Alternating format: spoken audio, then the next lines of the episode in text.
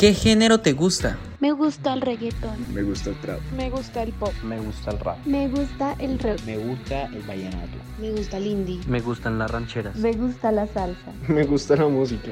No importa el género, nos encanta la música.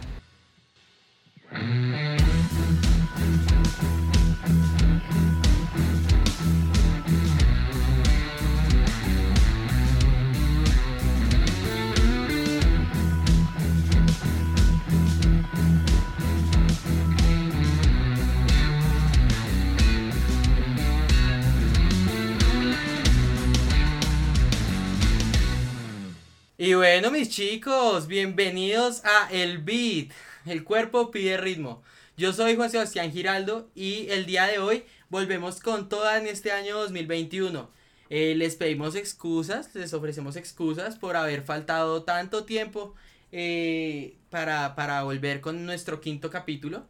Pero bueno, hay cosas que pasan, ¿no? Eh, tenemos familia, vacaciones. en el caso de Lina no puede estar en este podcast particularmente porque, bueno, si nos siguen en nuestras redes sociales, síganos, arroba elbit.gg.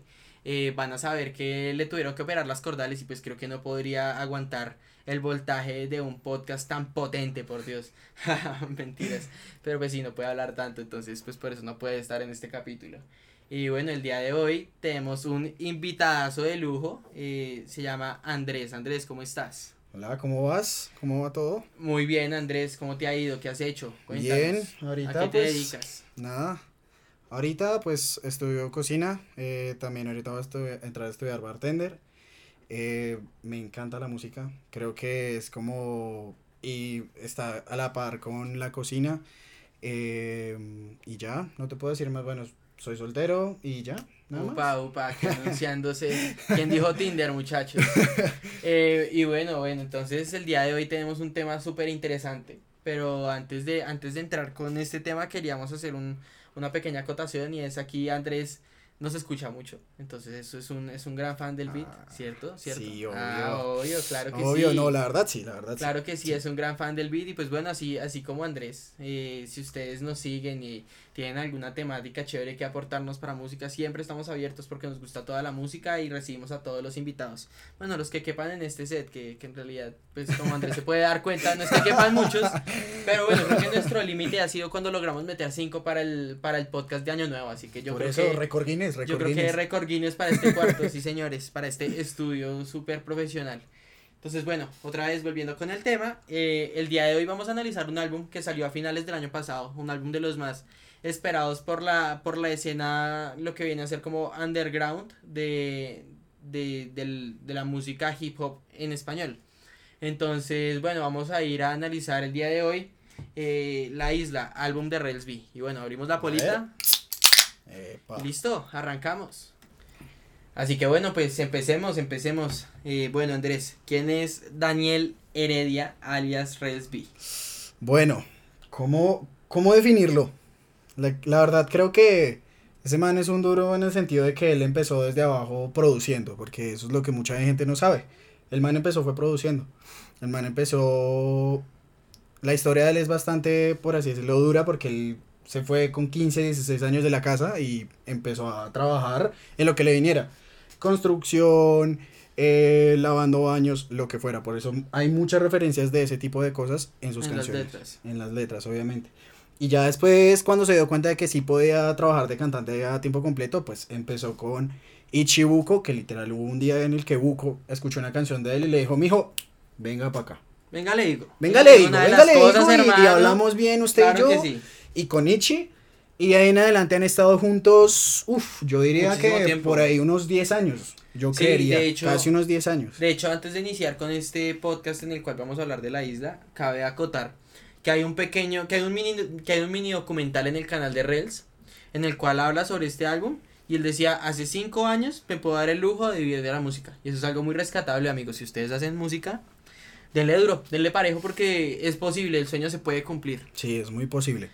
Y bueno, eh, ¿qué podemos decir de Rails además de esto? Eh, la, la, la B de Rails B significa Rails Beats. Rails Beats porque, como ya nos comentaba Andrés, eh, este hombre era un gran productor de, de hip hop. De hecho, también le estábamos hablando que también le ha producido a, a, a grandes a grandes raperos como Cráneo y bueno nada creo que creo que es un artista del que vale la pena hablar y sobre todo sobre todo viniendo de unos inicios musicales como como los venía trayendo no como Sí. como qué como que puede ser Eh, este rap tan purista este El rap de, el rap underground, el del comienzo, el de. Totalmente, totalmente. De hecho, de hecho las canciones de Red B sonaban un poco a tiesto viejo Sí. cuando, cuando empezaron a salir. Pero bueno, creo que eso también hace parte de la magia de, Y la voz rap, cambiaba ¿no? mucho, ¿no? Era como muy. Era más ronca, era Sí, más ronca. era más ronca. aguda. Tal cual. Hoy en día es más aguda, sin embargo, eh, es muy chévere porque, porque ahí podemos ver, digamos, una, una gran evolución no solo de, de, de dinero y de, y de fama, sino de calidad en el proyecto, ¿no? En el producto. Tal cual. Le ha metido plata el tipo. Sí, el, el hombre, el hombre ha sabido meterle duro a la vaina. No, y además hay otra cosa importante, es que él siempre ha dicho, porque siempre, a él siempre le han preguntado, bueno, y si, ¿qué pasa si un día la música ya no pega? Su música ya no pega, y él dice, yo vuelvo a currar de lo que sea, porque Sí. él no sabe hacer más. O sea, él le encanta la música y él sabe hacer música. Él no estudió. O sea, él creo que, no sé ni siquiera si terminó el, el bachillerato. Creo, sí, quién sabe. creo que sí. La no ESO que le dicen 100% en seguro. España. La ESO, exactamente.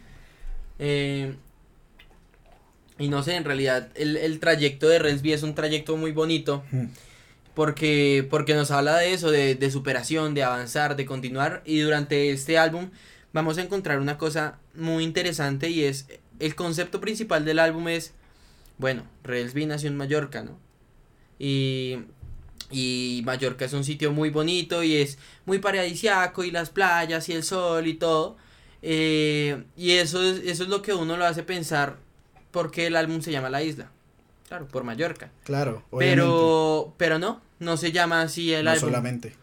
Bueno, puede tener una influencia, pero digamos en el, en el, en el, en el mini documental, de hecho, eh, Relsby comentaba que, que el álbum no se llama así por haberse hecho en una isla, sino que se llama así porque justamente el álbum nació en una época de cuarentena, de pandemia, de muchos cambios y problemas en su vida, cuando después de filmar con Sony ya estaba un poco cansado, Aburrido. sí, un poco bastante. Sí, no, él, y él mismo lo dijo, él mismo lo dijo en una en una entrevista que le hicieron allá en un medio famoso de España, él dijo literal, Sony es una mierda. O sea, él lo dijo así, sin tapujos y sin nada. Sin nada, ok. Le dijo, le dijo literalmente así como, las disqueras o Sony son una mierda. Entonces, y es más, se rumorea que la última canción todavía no es confirmado porque él no ha dicho nada y él es una persona que no es muy cercana a las redes sociales. Y él siempre lo dice. Él sube sus historias, eh, sube el preview de que del álbum, que de la canción. A veces la típica crisis que, que muchas personas han tenido como de borro todas mis fotos, Sí, borra sí, sí. Y claro, todo el mundo empieza, no, Jarrell se retiró, Jarrell no va a sacar Sí, música. ¿de pasó algo va?". muy parecido a la de Bad Bunny. O sea, ninguno, ninguno de los dos está claro si se piensa retirar o no. Exacto. Pero pues en definitiva, en definitiva es una estrategia de marketing tremenda. Claro, Una obvio, Tremenda porque- estrategia de Claro, marketing. obviamente, porque todo el mundo, no, ¿cómo así, Rels? Todo el mundo, no, cumplió su sueño que decía en la canción, que cuando tenga plata para retirarse se retira, y no, vuelve, él, él casi siempre vuelve. Y esa es, esa es la estrategia típica de él, borra todo. Claro. Y solo, literal, solo deja la foto de perfil y no deja más. Y Entonces, ya. Y empieza a subir previews, visualizers. exacto. De hecho, esto es un tema chévere de conversar antes y es. Qué bacano el arte conceptual del álbum. Muy Mm. bonito. Es estéticamente muy bonito. Además de, obviamente, todo el, todo el tema de las palmeras, de la playa, de la arena, de todo eso. los beats, los ritmos y los todo eso. ritmos, los, los ritmos son increíbles y eso es algo que Muy yo quería traer a colación.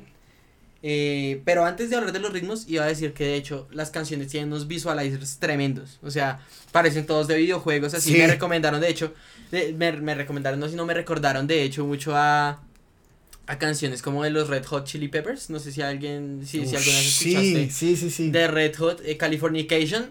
y por ejemplo, eso fue lo que pasó cuando hablamos mañana de Duki con Bad Bunny y con Pablo Chili.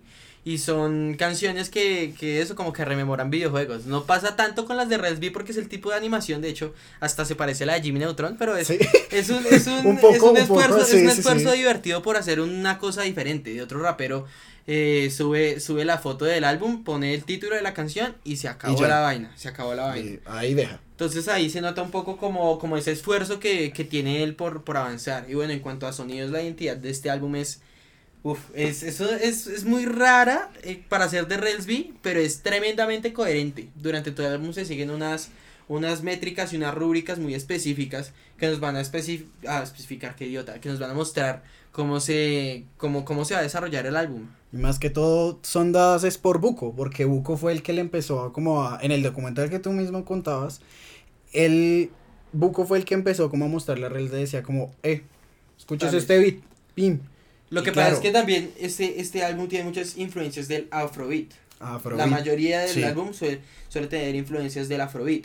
Y de hecho es muy rescatable esto, eh, Andrés, porque resulta también que durante todo, durante todo el álbum vamos a encontrar canciones que van a seguir una misma identidad todo el tiempo. De hecho, Mm. Yo, yo por aquí en mis apuntes, claro que sí, porque tengo apuntes, Obviamente. porque soy muy ñoño, eh, pusimos, eh, puse como varias cosas que son muy interesantes de este álbum, pero la principal es el uso del timbal, el timbal como instrumento de percusión que reemplaza a la caja o al snare. Entonces es muy interesante porque todo el tiempo vamos a tener un instrumento que nos va a marcar el tiempo y de todo, pero que siempre nos va a sonar a Caribe, nos va a sonar a playa, nos va a sonar a, a Veranito, isla, a veranito, piscinita, rico, tales. playita. Y es, y es chistoso porque de hecho Rel sacó el álbum en invierno. Sí, es, chistoso. es muy, es muy curiosa esa parte. Es bastante Y creo que digamos que va muy ligada a la identidad, no sé, ya, ya hablamos de, de por qué el álbum es así en cuanto a los gustos musicales de Rels y de haber dicho, venga, quiero hacer algo distinto. Pero bueno, si habláramos también de estrategias, eh, también de estrategias publicitarias, de marketing o de pronto de, de públicos y así, pues parce, lo que ahorita antes para nuestros queridos oyentes, que ahorita estábamos hablando un poquito antes del tema como para estar más, más letraditos y pensando mejor y sintonizados. Hablábamos de hecho que creemos que Resby tiene una anécdota muy chévere y es eh, Resby tuvo que pegar una canción que no le gustaba para nada para poder meterse al, al mainstream y esa canción era Made in Taiwan. Y de hecho Made in Taiwan es una gran canción. Eh, si, si hablamos de seguirlas, si hablamos de seguir eh, a pie de letra el trap, pero Resby no es solo trap. Y él siguió avanzando y se fue un poco hacia un lado más eh, como un pop más urbano, entre rap y de todo.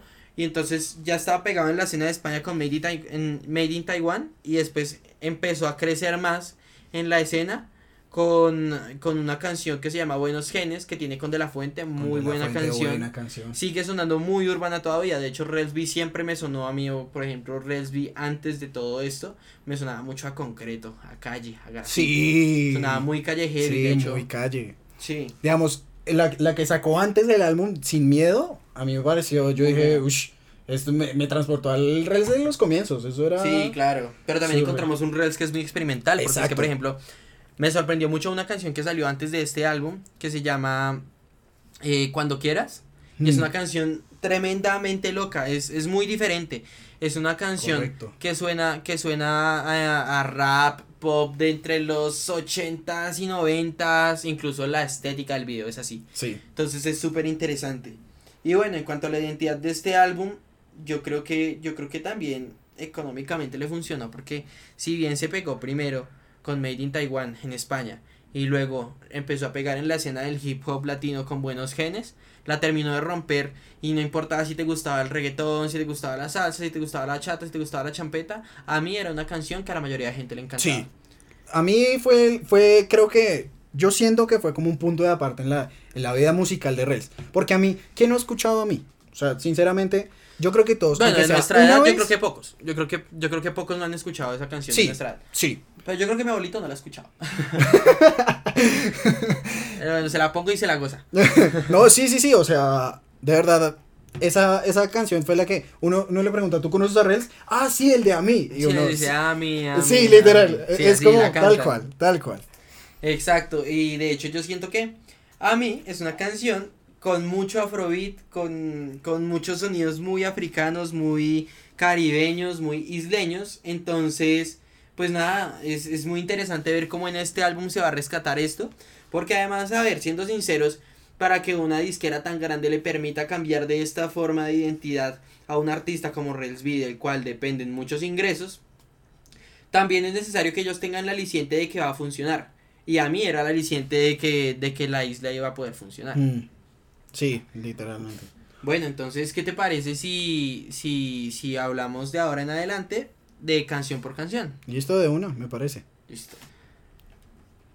Y bueno, ya pues introduciendo a nuestra primera canción, vamos con, con La Prisión. ¿Qué opinas sobre La Prisión? Ush, a mí la prisión me parece que en- entra pisando fuerte. Para Entra mí pisando entra fuerte. pisando fuerte. O sea, llega y te dice, mira, este es el inicio del álbum. Que Esta es la isla, esto que te presentamos acá es la isla. Tal cual. Es, digamos, a mí el coro me parece muy importante porque el coro eh, dice como, Shori, vámonos de aquí, donde nadie pueda vernos y yo vuelvo a ser feliz. O sea, esto como describe como, hey, estoy... Esto es la isla. Exacto, estoy, es diciendo, estoy vuelto nada, mi amor, camine, nos vamos. y- Fuguémonos. Y ya. Y de Chao. hecho, y de hecho trata, trata todo este tema de una forma muy nostálgica. Vamos a Mm. encontrar que la identidad de este álbum conceptual también es naturalmente fiestero por los sonidos que tiene. Pero es realmente muy melancólico. Sí, es las, demasiado, la- las letras. es demasiado melancólico. Entonces él, él, es, él, él dice como todo está mal, pero pues al final no tanto, porque tenemos la música, tenemos la música. Y pues bueno, eh, encontramos una dualidad tremenda entre ese dolor y esa alegría y ese sentimiento de, de no quiero más de esto, quiero estar en lo mío. Eh, pero te lo digo cantando porque estoy en una isla y en la isla la música está buena. Está chévere, está chévere. Sí, sí, ¿Algo sí. más que resaltar sobre esta canción? Bueno, me gustó mucho ese solo al final de saxofón. Uf, Yo ese, también lo tengo ese, ese solo me llegó al alma. Sí, es demasiado bueno. Además, ese saxo alto tiene unas propiedades muy bonitas y es que es como, eh, no sé, a mí me evoca un jazz, pero un, un jazz alegre. Es, es, como, es, es muy, muy bonito y, y nos trae a colación como ese sentimiento más, más, que, más que feliz que debería tener un, un saxofón alegre en teoría evoca más un sentimiento de nostalgia, ¿no? Como de sí, como de como de tristeza, pero no tan fuerte, como como un guayabito sabroso. Sí. Entonces es bonito porque es muy emotivo, toca mucho el corazón ese saxofón en particular.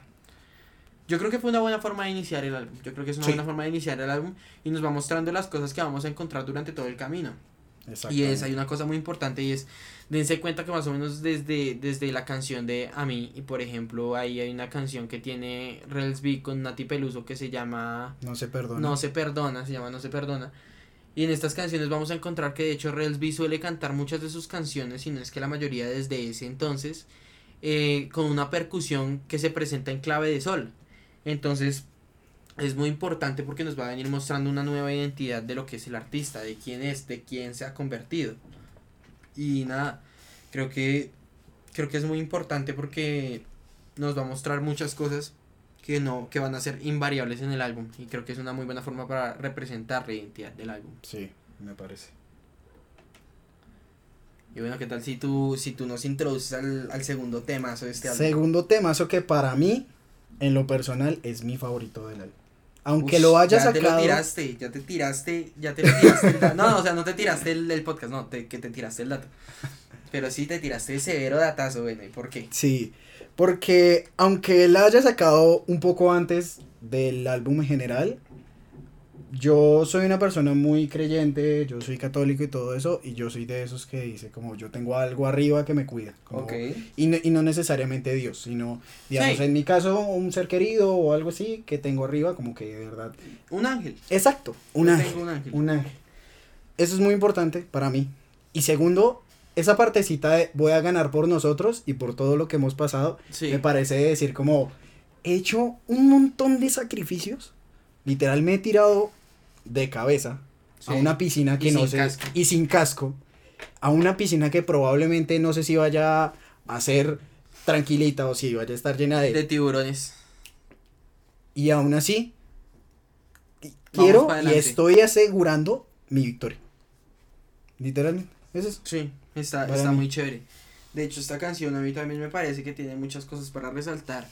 En esta canción, de hecho, podemos encontrar eh, mucha emotividad, pero ya en el buen sentido. No es tan nostálgica, sino Hmm. que es demasiado alegre. Es una canción muy alegre porque él dice, parce, me va a pasar lo que sea, pero yo siempre voy a salir adelante y tengo esa, esa plena seguridad de que siempre voy a salir adelante porque yo tengo un ángel que me va a ayudar a salir adelante y hacer las vainas que yo necesito. De hecho, de hecho hay una parte en la que el man está como que hasta como, no sé, como que resalta sus cualidades como músico y dice, y dice, Dios me dio esta bendición, lo que sacó se me pega. Sí. Entonces él ya dice como, parce, da igual la música que yo haga, da igual lo que yo piense, lo que yo diga, lo que yo haga, se va a pegar, se va a pegar porque soy un gran músico y porque tengo un ángel y porque siempre me va a ir bien. Entonces es algo muy interesante y aquí musicalmente eh, vamos a encontrar otro, otro elemento súper, súper importante y súper interesante y es todos, perdón, casi todos, si no es que todos los beats de esta, de, de, de este producto, de este LP, eh, tienen una cosa muy interesante y es que todos tienen guitarra, sea Sí. acústica o sea eléctrica. Entonces, La es guitarra de esta canción en general también me parece. Sí, el taran, Sí. es muy, además es muy caribeña, es muy raro escuchar una, una, una guitarra, eh, es muy raro escuchar una guitarra eléctrica haciendo un riff como tan propio de la música del Caribe. Es muy similar a cuando hacen salsa con guitarras eléctricas, es interesante. Sí, sí, sí. Es muy, muy interesante esta canción por eso. Y, y bueno, de hecho, de hecho creo que además él, él dice como, él dice como, bueno, pero usted cómo va a tener esa garantía de que yo voy a hacer las cosas. Pues porque por aquí, y esto es una frase que él dice es, por aquí la gente poco hacer y mucho hablar. Sí. Pero lo que yo hice no lo hizo más nadie. Entonces es, es, es muy chévere y tiene además, o sea, es como, es muy consecuente en el es argumento. una realidad. Es muy consecuente en el argumento de parce, yo voy a salir adelante y yo soy muy bueno y usted para creerme no necesita creerme, necesita ver lo que ya he hecho, lo que ya he logrado. Es mi proyección se ve en que ya la he cumplido. Entonces está muy chévere eso. Es- Encontramos un Resby muy confiado, muy seguro de sí mismo en esta canción. Sí, y además ahí hay una parte también chévere. Me parece, a mí siempre la relación de, de Rels con Ichibuko me ha parecido muy leal, muy Sí, chévere. mu- mucho bromance. Exacto, muy- mucho bromance porque uno, uno se pone a mirar cómo ellos graban, que a veces hacen como los making ofs y son cagados de la risa. Sí. Y como que Rels termina una parte del beat y llega y le dice a Buko, hermano, qué beat tan bueno. Le dice así, sí, es como, bueno, son hermanos, o sea, Sí, son sí, hermanos. sí. Entonces esa partecita de... Además es eso, que se goce la música, que se disfrute la música y en este álbum se siente mucho como se disfruta la música. Tal cual, y que dice eso y después de cinco años siguen todos a mi lado. Toda la gente que él ha tenido al comienzo es la que tiene ahorita. Bueno, si sacamos a dólar. Bueno, no, ya llegamos a la Pero parte esa. de eso, No. Bueno, de pronto al final tocamos un poquito ese tema de las relaciones interpersonales Sí, de Renz. me parece. Pero bueno, por ahora continuemos con la siguiente canción. Y bueno, la, la siguiente canción es una canción un poco controversial. Porque, bueno, la canción es Una cumbia triste. Y mucha gente me ha dicho, parce, eso ni por el puto, es una cumbia. Entonces, bueno, ¿qué opinas de una cumbia triste? A ver, a mí me parece, sea, no me parece la típica cumbia fiel al libreto como, como tal de cómo se escribe una cumbia, pero sí me parece un sonido a mí muy parecido. Para ok. mí. Pero ¿qué tipo de cumbia? Porque recuerda que hay varios tipos de cumbia. Sí, obviamente. Yo qué te diría, como, ush, ahí sí me corchaste un poco, porque no, o sea, no sabría qué decirte directamente qué tipo de cumbia como no vea esta. Sí, pero tiene como esa cadencia. Sí, como, ta, ta, ta. exactamente, como, como ese ritmito como tal y de aquí te cumbia. traigo los meros datos porque esta canción, Epa. en cuanto a análisis, fue la que más diversión me trajo, fue la que más pude divertirme analizando porque tiene muchísimas cosas muy interesantes. Y es, esta canción es una cumbia y básicamente las cumbias se identifican por la cadencia, no importa si es cumbia de Colombia, que tienes un, que tienes un, se me olvidó cómo se llama ese, ese instrumento, una piragua que hace Ah, pa, piragua. para, pa, pa. Sí. Y, pero siempre, siempre la, siempre la, la percusión es una ta, ta, ta, ta, ta, ta, ta, ta, ta, ta, ta, ta, ta. Esa es la cadencia de la cumbia. Eh. Ese es, ese es el, ese es, ese es el patrón de la percusión de la cumbia. Entonces, digamos aquí, Relsby lo que hace es que hace un patrón de percusión de cumbia y sobre él hace, hace algo más como lo suyo, que es un poco más entre urbano y tropical. Pero de hecho, y aún así, yo siento que sí suena bastante a cumbia, pero no a la cumbia que nosotros en Colombia estamos acostumbrados. Claro, y es que Sino a la Argentina. Exact- suena eh, a eh, cumbia argentina. exactamente. O No, y además, es lo que yo me pongo a pensar. A ver, el tipo es español, el tipo no es latino. Y hacerse una cumbia es como decir como, Sí, sí, debe ser yo como... tengo ganitas, pero no, no pero sé nada, pero... yo no, no sé nada, pero le arranco. Exacto. De hecho, es una apuesta súper interesante. Y aquí es cuando viene lo más bacano de toda la. de todo, de todo, de todo. O sea, lo que yo dije, uff, parce, esto me divirtió demasiado de escuchar. Y es cuando tengan tiempo de escuchar una cumbia triste, como sentados en la sala de su casa, tranquilos, relajados, con buen oído, A se van a dar cuenta. Ah, bueno, además de la letra, porque la letra es, es, es muy bonita. Sí. eh, es, es bonita en el sentido de que pues, es, es para eso, ¿no? sí, es, pa' lo que es pa- o es sea, pa' llorar. o sí, sea, no te vas esa- a divertir escuchando una cumbia No, triste. No, no, no. Pero esta canción en la producción es increíblemente buena porque una cumbia triste toma la percusión y la percusión la convierte en Mickey Mousing. Mickey Mousing, ¿qué es? Mickey Mousing es una herramienta que se utilizaba hace mucho tiempo cuando la gente como que hacía caricaturas. O sea, no sé si, no sé si tú te has puesto a pensar como anteriormente en las caricaturas de los 80s, de los 90s, se escuchaban todos los sonidos musicalizados. Sí. Entonces, si, si caminaba un muñequito decía ta ta ta ta ta ta ta ta ta ta. Sí, Eso se llama Mickey Mousing, alguna- es, es una herramienta que utilizan para, para darle sonido a las producciones en general. Entonces es muy interesante como aquí con la cadencia de la percusión de la cumbia arman un galope de caballo. Entonces, ta, taca, ta, taca, Sí. ta, con un cencerro. Entonces es muy interesante cómo se arman esas cosas. Y el Mickey Mouse no solamente va a estar presente en ese momento, sino que durante toda la canción Toda la nos lo van a mostrar. Entonces él dice, él dice, ay, amor. Y de pronto llegan gavetas y dicen, ah, Ay, ah, como ay, lamentándose. amor, sí. Y luego cuando él está en el coro, él dice, pero te fuiste. Y ya vienen los coristas de verdad, como si fueran las gavetas y le Sí. dijeran, pero te fuiste. Entonces es muy bonito como hacen Exacta, esa... ese contraste. Sí, ese, ese contraste y esa representación. Creo que, creo que aquí se esforzaron bastante Ichibuko en, en ir más allá de solamente la representación literal de, la, de los sonidos. Y de hecho eh, es, está muy presente todo el tiempo. Está muy presente todo el tiempo. Y hay un momento en el que dice, cierra la puerta. Y suena una puerta cerrando. Sí. Entonces el, el Mickey Mousing es muy potente en esta canción. Y le da un tono más, más divertido. Es como... Sufro con alegría. Exacto. Sufro con alegría y me aguanto la vida Como, sufriéndola sí, con alegría. exactamente. Sufro, pero riéndome. Mm. Literalmente. Y esa, digamos, a mí me parece, la letra como tal, siento que es como esa situación en la que todos hemos estado, que es como, me gusta, pero ah, ya no es lo mismo. Sí, es porque como ahorita también es en medio de todo así como que se perdió la oportunidad, ¿no? Exacto, tal cual. Entonces, esa parte de, dime por qué todo lo haces así, Sí. me enamoré un poquito de ti, Un como... poquito, como alcancé a Sí, como alcancé a, alcancé a, fue pucha, me llegaste al corazón y, y cambiaste así, no, sí, sí, sí. ¿por Y qué? creo que a más de un a más de un hombre y creo que de pronto a más de una mujer. No, a todos, yo creo que a todos. sí, sí, la verdad sí. Lo que pasa es que yo he escuchado más este tipo de anécdotas en mis amigos hombres que mis amigas mujeres. Pero es como me alcancé a tragar.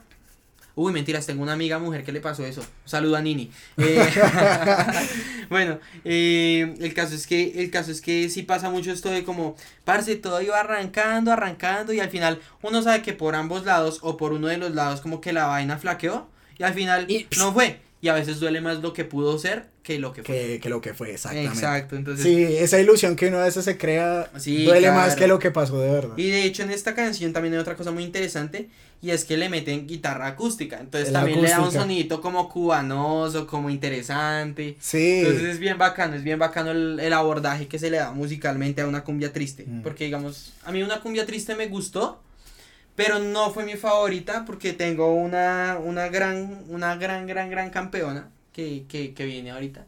Y, y bueno, eh, creo que es una canción muy buena que se puede gozar y que se puede sufrir. Es ambas cosas al tiempo. Entonces está ah, muy chévere. ya sé cuál es. Sí, sí, sí. Bueno, vamos con la siguiente. ¿Algo más que decir sobre una triste? No, no, ya todo, todo dicho.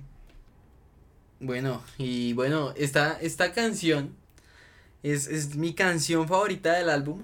Tenemos el mismo, tenemos el mismo problema de, de canciones como Dakity, que mucha gente decía, no, pero Dakity no cuenta porque no está en el álbum. Claro, Dakity cuenta porque está en el álbum. Obviamente. Y bueno, esta canción es exactamente lo mismo. Hablamos de Un verano en Mallorca. ¿Qué opinas de Un verano en Mallorca, Andrés?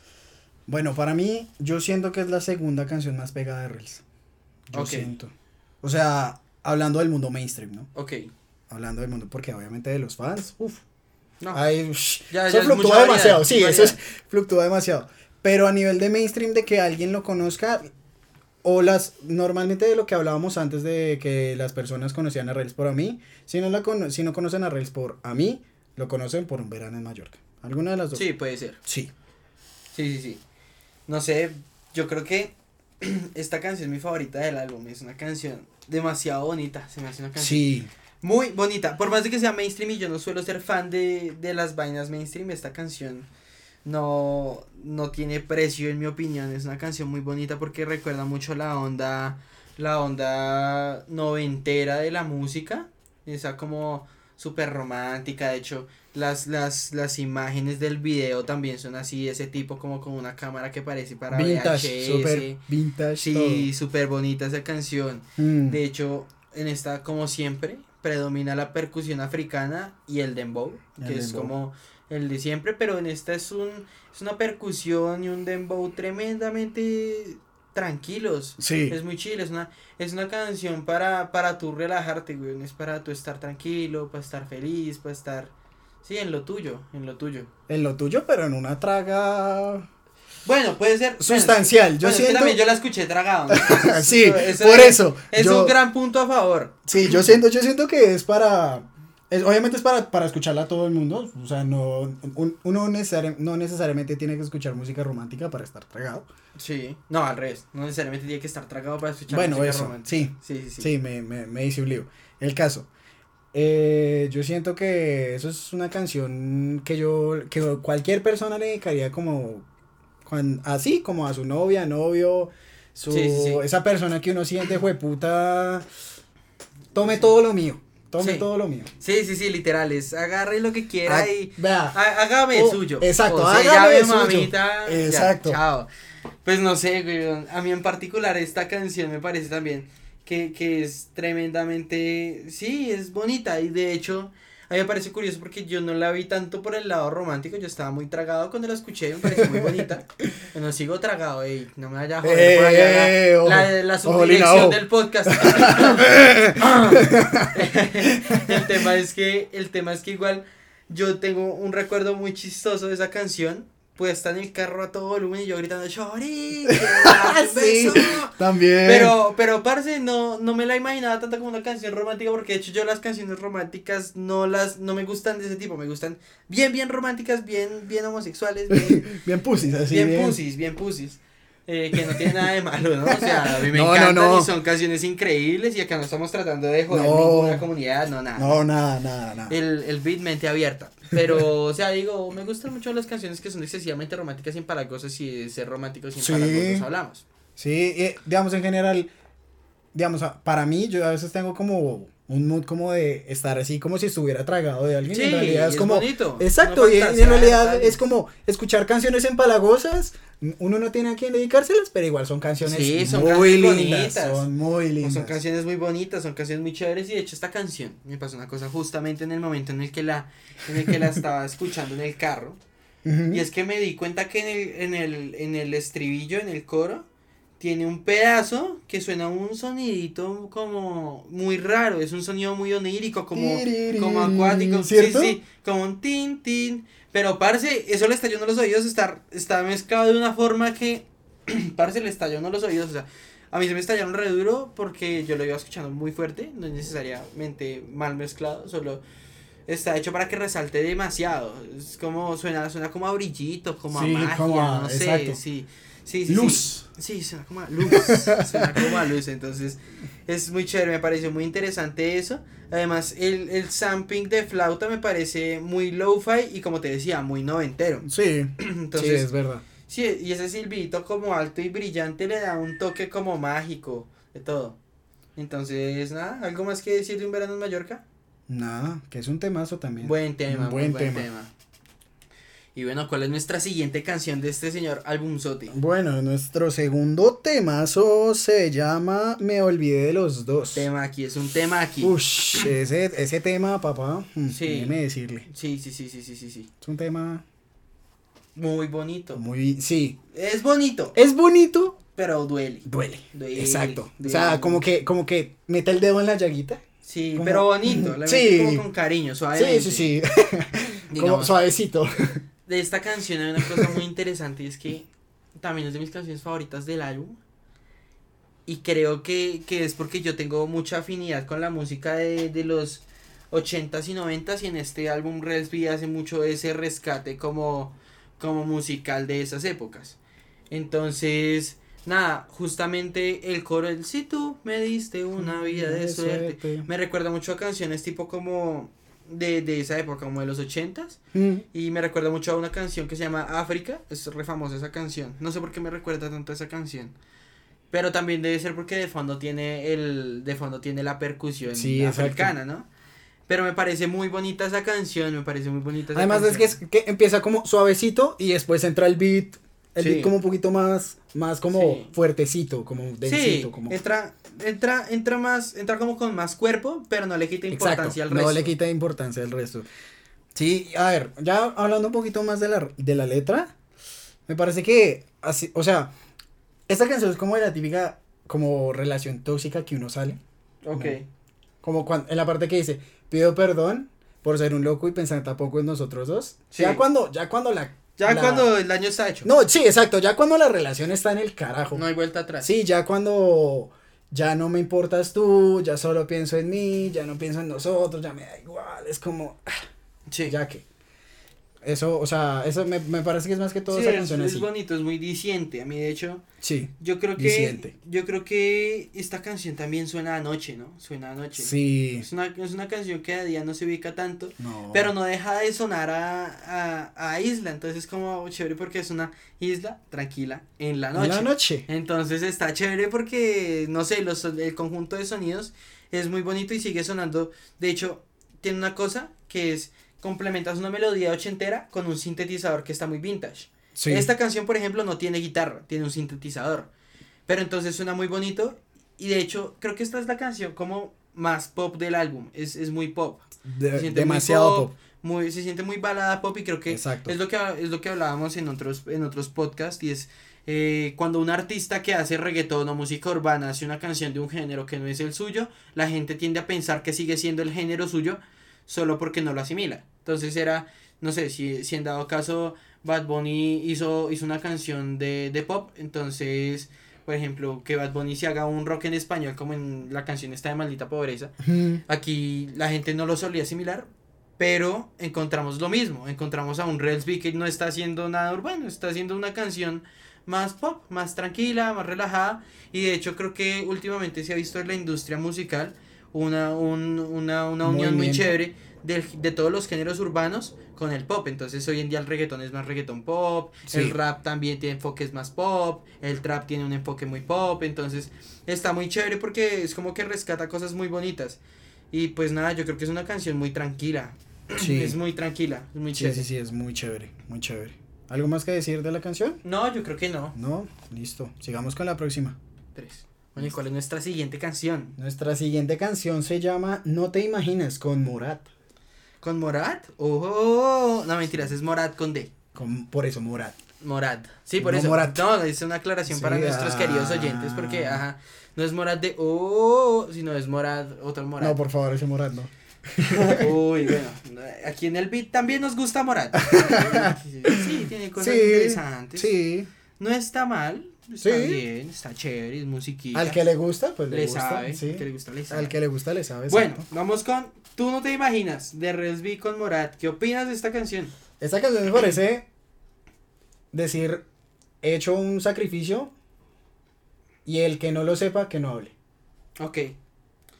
Sí, creo que, creo que básicamente habla de eso, o sea, resalta el camino de los artistas antes de llegar a la cima. Mm. O sea, estamos viendo lo mismo básicamente que encontrábamos en una canción como Yo tengo un ángel, pero más directo, o sea, en Yo tengo un ángel es yo hago las cosas porque, porque yo tengo un ángel que me ayuda y porque soy bueno, pero en Tú no te imaginas es, sí, yo las he hecho porque tengo un ángel, pero eso no significa que yo no he parido como un hijo de puta. Exacto, Yo he tenido que sufrir. yo no la he y he sufrido, tenido que que, no hacer sudado. vainas y he tenido que, mejor dicho, partirme el lomo para lograr lo que estoy logrando.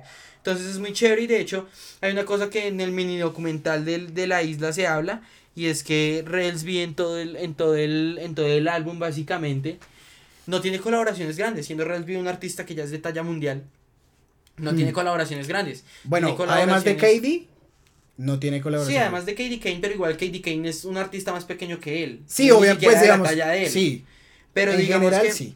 en este, en este álbum solamente encontramos esas dos colaboraciones y básicamente son por dos motivos. Y es, el primer motivo es porque básicamente en la isla probablemente no habían grandes artistas además de ellos.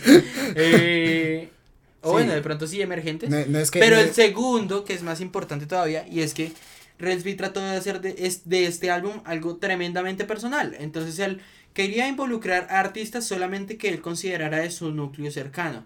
Por eso es tan importante toda la producción que de todo el álbum hace en Ichibuko. Y, y además, y además de esto, o sea, trae, trae solamente estos dos artistas que además de ser probablemente sus amigos, por ejemplo, eh, lo que hablábamos, me sorprende que no traiga, que no traiga otros artistas que también son muy cercanos a él, pero de pronto es porque estaban en la isla, entonces pues un, un disco produ- un disco producido en cuarentena, bueno, sí, obviamente tenían su estudio y su vaina, pero claro, Que ni era tan es estudio. sí. Acuérdate en el, en el, No, en el pero no video que era literal Reels grabando como en, Sí, pero en más sala. adelante ya aparece en la cabina de grabación. Sí, obviamente, pero digamos esa. O sea, no sé jugó si. con lo que tenía. Exacto. Jugó con lo que tenía. Tal cual. Jugar con, con los recursos que tenía a su mano, sin De hecho- tampoco matarse la cabeza tanto. De hecho, además, creo que eso también define la talla de artista que es este hombre.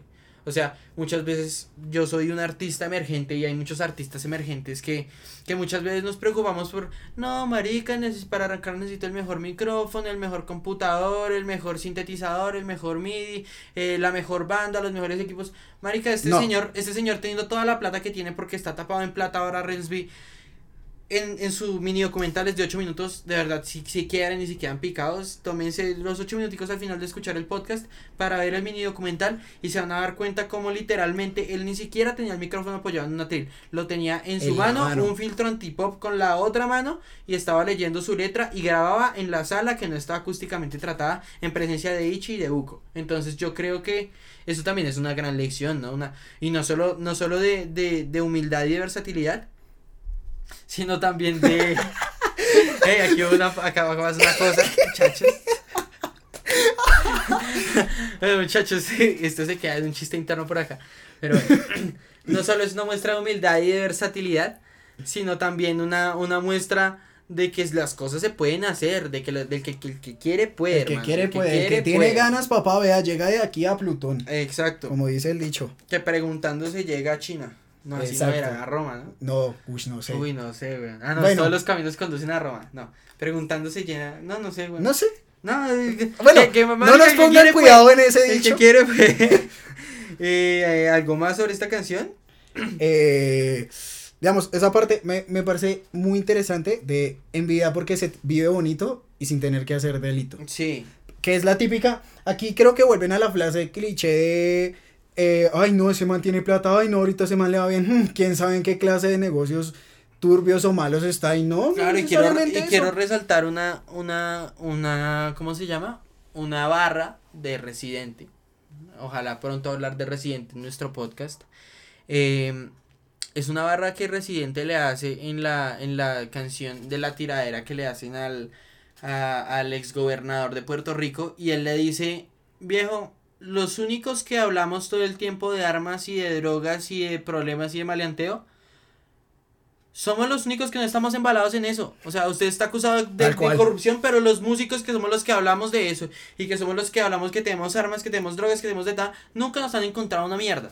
Entonces yo creo que yo creo que también es, es chévere resaltar eso. Y lo otro que me parece muy importante, y yo creo que ya es lo último, al menos de mi parte, para esta canción, es el hecho de que vienen a decirnos, viejo, vamos de la isla hasta el barrio. Y ellos lo dicen, de la isla hasta el barrio. Y es, viejo, yo puedo estar, yo, yo nací, yo nací en una isla, yo estoy aquí confinado, yo estoy en lo que sea, pero yo le llego a usted a su corazón. Y no es, y es más, o sea, yo tuve el recorrido que me hizo a mí volverme alguien del barrio, porque el barrio no es un sitio, el barrio es un estilo de vida, el barrio es vivir difícil. El que barrio le se lleva en el corazón, papá. El barrio va en el corazón, En el muchachos. cocoro. ¿Dónde están los de vos a compartir? Eh, los Ah. de Suba. Era su a compartir. Sí, Yo era soy de Suba vos a. Carbonel. Es que me confundí. no sabía cuál decir.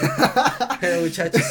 Otro error más a, a los, Bueno, a los bloopers del podcast. Vamos, esto va para El que nos cuente, el 28 que nos lo cuente bien se gana, no sé, ¿qué se gana? Uy, no sé. No, nada. No, no, nada. Yo soy pobre, hermano. No, una pola. Se gana una pola si Sí. viene a grabar. Si viene a grabar. Si viene a grabar, sí. no. Eh, ¿y si no? Nada, nada. Se va. F. Ya, F. Bueno, vamos con la siguiente canción. Y bueno, se llegó un señor tema aquí. Un Mm, doctor temardo, tema temardo. Oh, por Dios, es muy bueno. Mm, Yo creo que es el tema más festivo. Es el tema más, más, más festivo de todo Sí. el álbum, en mi opinión. No, a mí, a mí se me pegó. A mí, yo lo escuché tres veces y ya la tenía acá. En la Sí. cabeza dando Claro, claro, repeat claro. A, a cada rato. Es como. Además es Ujú. tremendamente pegajosa. Sí. O sea, a ratos parece esta ronda infantil.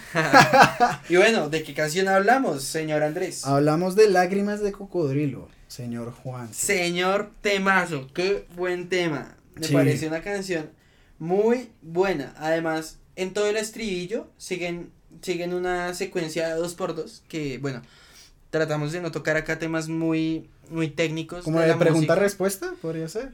No, el 2x2 es como partir los patrones a la mitad. Los, Ok. los patrones son de Listo. 4x4. Sí, entonces sí. él arranca coco, coco. Coco. Son, son de A2, las va diciendo de A2. Coco, coco. y Entonces así.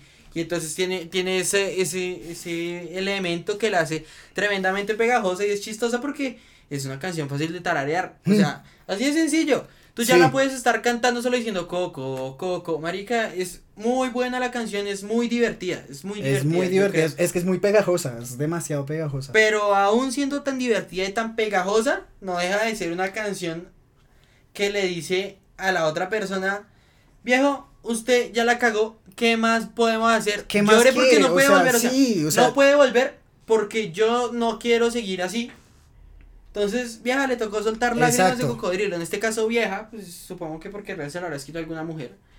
Eh, Pues o- yo sé que ella tiene novia, pero él, él Bueno, muy es que- pocas veces la saca en las Es redes. que igual muchachos les voy a dejar un, un, un tipcito acá, cuando, si tienen amigos músicos o escritores o lo que sea, uno no necesariamente siente de lo que, no solamente escribe de lo que siente en el momento. No, Uno con evocar el sentimiento tiene suficiente para poder escribir una buena letra, una buena canción. Entonces, no, nada, solamente para que se echen esa pensadita, me parece que esta canción eh, es, es interesante además, hay, una- hay unos pequeños guiños en cuanto a que referencian a, a J Balvin y a... sí, y a- y a de eso te iba a comentar antes, en, en otra canción antes, y es que él le hace guiños a, a artistas famosos. Artistas. Sí, hace como, vea, Sí, así como, hey, venga, colabore. Colaboremos, hagamos un tema sí, exacto. Digamos, la de mm, eh, Saco Trapo Reggaetón, eh, la parte que dice como de Don Omar, como de... Ah, sí, sí, sí, sí, sí. En Yo Tengo un Ángel. Sí. Ahorita no me acuerdo bien de la parte. Tararara, Sí, esa. de de nueva. Si no, Muy pregúntale a tu Eva. Esa, Sí, esa, sí, sí, esa. es, es muy esa. buena. Y, y lo que te, lo que te, lo que les decía ahorita es la, la forma en la que está hecha el coro, definitivamente, el coro es el éxito, es el secreto del éxito de esa canción. Porque además se acopla como una percusión más. Entonces es coco, coco, ni siquiera tienen que meterle más percusión, se la meten porque hace parte del beat y de todo, pero si dejaran solo coco, coco, ya sería un- una buena percusión vocal que estarían haciendo. Entonces es muy interesante cómo, cómo, cómo vuelven a cómo vuelven a hablar esto y lo que decíamos es de malas, me voy aunque nos duela, pero pues es que la cagaste, hermano, ¿qué Exacto. podemos hacer? O sea, Esa- que- o sea, ya, ya no hay nada que hacer. sí, Entra- y lo que le dice, Shori que te den, ya no estoy pa' cuentos, ya no te voy a creer ni mierda, no te puedo creer ni Tú mierda. siempre no estoy con cosas que capacidad". yo no entiendo. O sea, Exacto, o sea, es como, como hermano, o sea, ya, ya no hay para nada, o sea, no, no Sí, hay pa' exacto. nada, no se puede hacer nada. Y bueno, acá, acá otra vez tenemos, tenemos la guitarra, la guitarra está de vuelta. esa guitarra. Y esa guitarra es, es una guitarra como, como de funkcito, como Exacto, tales, funky, muy Como funky. muy pegajosita, como muy tales, muy, muy chévere, muy interesante. Sí. Yo creo que es el tema definitivamente más divertido y más movido que ha sacado Rails de pronto desde a mí. No, mentiras, desde, desde cuando quieras. Desde cuando quieras, Pero sí. cuando quieras era más distinto, era más melódico. Esta es directamente a lo que venimos, vamos a pasarla bueno. Y bueno, ya no, ya en este, en este punto ya ni siquiera se entiende bien si, si lo que quiere hacer el man es transmitir algo con la canción. Ya en este momento hasta se puede ver más como un reggaetón, que yo quiero el reggaetón es para bailarlo y para estar contento, Exacto. ¿sí ¿me entiendes? Esa, esa canción Yo no es como creo que pa- alguien, yo no creo que alguien coja esta canción a dedicársela a alguien, ¿sí me entiendes? Pues a ver, Hay casos. Gente casos hay. de casos. o gente sea, hay, gente hay. Bueno, de pronto, de pronto alguno que quiera hacerle la Alguno al- alguno algún re- resentido alguno- así. Alguno que tenga Alguien resentimiento resentido. con la exnovia o el exnovio. Y que le quiera hacer la marranada de, hermano, ¿qué hacemos, malparido, si la cagaste? Es que la cagaste, yo, sí, yo no exacto. puedo hacer y, más. esa, y esa parte como de yo no era tuyo, yo era prestado, era como mijo, o Sí. al fin, o mija, vea. Es que fin". sabe que al cabo que ni quería ni me importaba. o sea, Exacto. yo soy mío, soy de la vida, soy de otra persona, pero suyo no soy. O sea, suyo no soy. Exactamente. Vamos con la siguiente. Sí, vamos con la siguiente. Listo, ¿y cuál es el siguiente tema de este gran álbum? Cuéntanos, Juanse. Una polita que me abrí por Una ahí. polita, no sé espera, vas me a abrir sí, antes de sí. que continuemos. Epa, sí. Bueno, el siguiente tema es el, el, el otro gran tema de, esta, de este álbum que habla como de tristeza, ¿no? Hmm. Y hablamos de Me Olvidé de los dos como una cosa de, de despecho, de despecho hacia el otro, hacia la pareja, hacia la relación. Pero sin embargo, esta canción nos habla de, de, de un sentimiento de sentirse encerrado, de sentirse inútil, de sentirse encasillado por ciertas cosas, que se siente uno estigmatizado, varias cosas que digamos es una temática muy recurrente en los artistas grandes. Eso que, que añoran ellos recuperar, que es su autonomía como seres humanos, no depender de la plata, no depender de la gente. Sí. Y bueno, a eso vamos con esta canción que se llama Libre y sin dinero. Sí, y además de que no solamente habla de ellos mismos, sino como de eh, hablándole a, lo- a otra persona, como, porque antes cuando tenías plata eras bien, eras sencillo, ahorita cuando tienes plata, entonces ahorita cambias de combo, cambias de todo, eh, ya solamente te interesa la plata, y como, aquí voy a citar una frase de él que dice, eh, la felicidad no se compra, bebé, no es un bolso de Dior. Exacto, yo la tenía. Dice, ¿Sí? Sí, yo la tengo acá resaltada. Dice, la, la frase exactamente es, Es esa. la felicidad no se compra bebé, no es un bolso de Dior, sí tienes toda la Es razón. tal cual es esa. Es tal cual esa, esa, esa frase. Y yo creo que es cierto. De hecho, Relsby en su, en su, en el, en el mini documental, nos hablaba básicamente de yo hoy soy feliz por, o sea, la frase que él dice es muy similar a esto. Sí. Es una cita no textual, pero él decía, yo hoy soy feliz porque tengo todo lo que quise tener de niño. pero, Pero hay cosas que el dinero no puede comprar. exacto. El amor de la familia, la autoestima, las personas que te quieren, son cosas que no te da el dinero. Si lo tienes, lo tienes. Lo tienes y ya. Y ya está. Entonces, Exacto. y eso es algo que tú te ganas con tu forma de ser. Exactamente. Entonces, es muy interesante ese, primero, ese desapego del material que nos demuestra esta canción, pero segundo es ese afán, ese afán de, de, y otra vez vuelvo a mi documental, de expresarnos eso que él decía y sentía de, si yo pudiera elegir entre la vida que vivía antes o la que vivo ahora, elegiría la que vivía antes. Sí, Él mismo lo decía. Él mismo lo dice, él mismo lo dice y es, esto no es lo mío, yo quiero estar con los míos, estar relajado, estar tranquilo, hacer mi música. Claro, punto". y es que ahorita tengan en cuenta de que igual puede que Rels no mueva tanto como un J Balvin, como un Pero Bad Bunny, pero igual comiendo. mueve, el tipo mueve mucho. Entonces, claro, él en el documental también decía como yo a veces extraño como ir caminar un rato solo como por una plaza sin que nadie sin que Me nadie me vida. reconozca, exacto, sin que nadie me joda, porque pues obviamente al fin y al cabo uno lo ve como desde la parte de fan como, ay, no, sí, allá está el man, venga, tomémonos una foto. Y claro, el man va a decir listo. Y no le molesta tomarse la foto, pero le molesta el hecho de ser conocido, como en el sentido de que no Sí, pueda, que no pueda que respirar, sino que todo el mundo esté mirando como, Parce, que si me quiero sacar un moco en la calle nadie me diga y parce Resby saca un moco y que salga una Sí, revista. No, exactamente, o sea, eso, así no es la eso, vaina, eso, Así no es la eso. vaina, muchachos, no seamos fans tóxicos, por favor. Te lo dice el beat. Eh, ¿qué, más, ¿Qué más hay de esta canción en cuanto al tema musical? Me parece muy bonito porque toma, un- hace una, o sea, la guitarra vuelve otra vez, pero es una guitarra ochentera, otra vez como un poco funk. eh, y hace un arpegio muy bonito. Un arpegio es como una seguidilla de notas que están, que hacen parte de una misma escala eh, y que se tocan rápido. Entonces da una sensación como, como un poco entre mágica y tranquilizante, me parece bonito.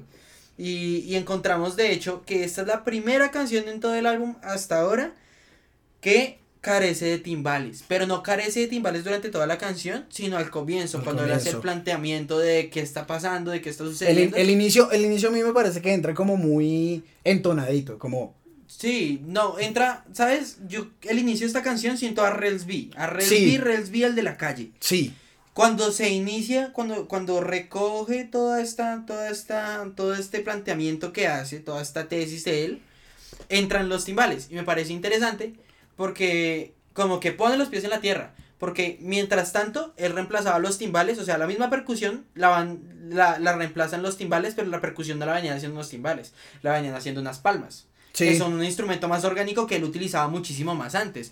Unas palmas, un- unos claps de, del FL Studio de toda la vida. Y es O sea, más, te voy a botar un datazo que no sé si sabías, ver, que me acabé, o sea, me... acabas de acordar. Sí.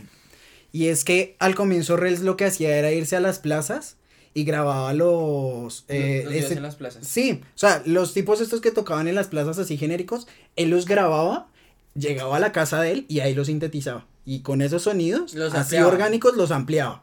Eso. Ah, qué bueno. Yo, yo por ejemplo, eso no lo sabía. Sí, yo, yo pero lo supe- digamos que tiene todo el sentido, porque pues es que igual Relsby es un productor muy callejero. Hmm. No, Rels Beats es un productor muy callejero. Demasiado. Porque digamos que también él, él carecía, o sea, digamos, yo creo que carecía más de muchos de los artistas, más, más que muchos artistas emergentes de una facultad económica que le permitiera hacer cosas. Entonces, claro, tiene todo el sentido. O sea, si no tengo quien me toque un saxofón, me voy para la calle a buscar quién toca esa vaina y lo grabamos y fuímonos. Y. Sí, y así, y así fue tal cual. Él Ah, literal grababa, grababa a todo ese tipo de personas en la calle. Él decía como de qué pena, le puedo grabar, no sé qué, tin, tin, tin, y llegaba.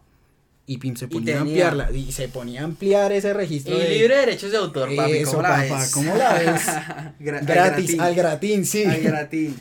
Eh, ¿Algo más de esta canción? Eh, no, la verdad no. O Yo sea, tengo una cosita más. Y es que de esta canción es la primera. e- Esta y. Esta y cómo se llamaba. Y no te imaginas. Son las únicas canciones en la que encontramos una presencia de hi-hats. Los hi-hats son elementos muy, muy, muy simbólicos e importantes en cuanto a la percusión del trap. Los que- Ah, ok, ya, ya, ya. Ahí, ya sé cuál. esos, esos son los hi-hats. Son, son muy importantes y son realmente interesantes porque entonces aquí encontramos que bueno, ya está un poquito más, estamos hablando de estar un poquito desapegados a esa identidad que tenemos, seguimos con nuestro, con nuestro proyecto, con nuestro producto, pero no hay que olvidarnos que yo también hice trap. Entonces yo también Sí. hice trap, metámosle unos hi-hats, está bueno, está interesante. Está muy interesante ese dato. Y, y bueno, es como transmite tristeza, tristeza del materialismo, del capitalismo, te odio capitalismo. gracias, capitalismo, porque gracias a ti tengo cositas. Ten- tenemos cositas, sí. Gracias capitalismo, salud, salud por el capitalismo. Eh, listo, listo. Y bueno, ya que veníamos con, con esta canción que nos decía, nos decía que ya no sueltes lágrimas de cocodrilo por mí. Y si yo quisiera dejarte las vainas más claras, ¿qué te digo? Baby, tú eres la culpable. Así se llama esta canción. Así se llama este Se tema. llama culpable. Esta es una canción más seria. O sea, Ush. la, de- la de lágrimas de cocodrilo era para gozarse al otro y puta, no me importas. Pero de pronto tú eres la culpable, es una canción para decir lo mismo, pero a alguien que de pronto te importaba más. Sí, a ver, yo siento, yo siento en esta canción dos cosas. Bueno, cabe aclarar primero que esta colaboración yo la esperaba.